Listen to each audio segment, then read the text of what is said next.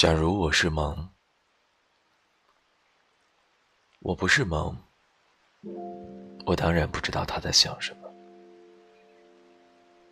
梦是谁？确切说，我也不认识，只是看了他写的字和文章，觉得他是跟自己差不多的性格。所谓志趣相投。或者觉得志趣相投，就是这种感觉吧。录了很多他的文字，变成了节目。听着听着，就好像听到了自己，恍若自己也是梦，但梦毕竟不是自己。约了不知道在什么地方的梦来写些文字，也不管他有没有同意，先把文字扔过去了。然而满怀期待的等了许久，也没有等来他的文字。于是厚着脸皮去问第一次，梦说：“真的是什么也写不出来了。以前能写，终究是闲的。”现在虽然也没有特别忙，但是心里总是很紧张的。也是懒。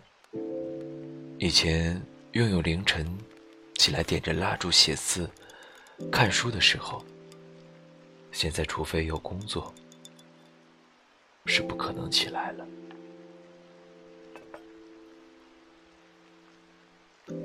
文字依然是跳动的，像。深帘中，青苔浸着水，那么饱满。但写字的人，终究是懒惰了。忽然间，心疼起这些文字来。叶子说：“文字会撒娇，会调情，还会做爱。”我说：“文字可年少，可衰老，会哭泣。”会呻吟，也会孤独和堕落。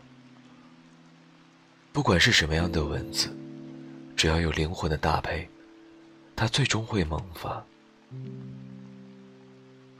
我可惜那些萌的文字，虽然不管自己的事情，但依然想要唤醒。我再一次厚着脸皮催萌。他顿了好久，说：“有一天夜里喝多了，想着写一点，结果写不下去，并且吐了半宿。愣了半天，仿佛看见了自己，在混乱高压的生活中使劲的奔跑。当终于一个人静下来的时候。”洗干净身体，将灯光调到自己喜欢的温度，桌面收拾到恰到好处。音乐是自己贪婪的、贪恋的、慵懒的味道。打开本子，提笔，然后被现实打得遍体鳞伤，不知所措。蚊子躲在角落里发抖。东跑西窜，战战兢兢，干瘪的像老女人的乳房，干涩的像村里的手掌，不灵动，也无法动弹。剩下自己一个人窝在沙发里发呆，然后发呆。蒙在干嘛呢？一个梦，两个梦，三个梦，十个梦，一百个梦，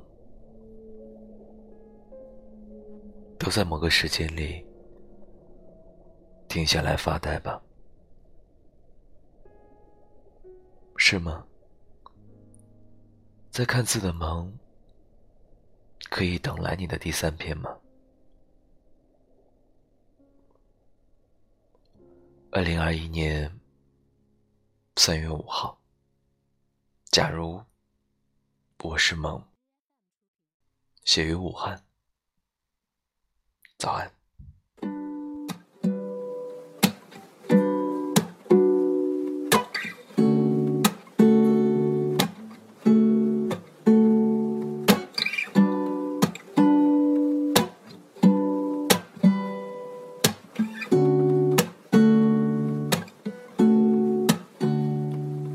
So high. I can almost touch the sky. I am so done. One more drink and I might die.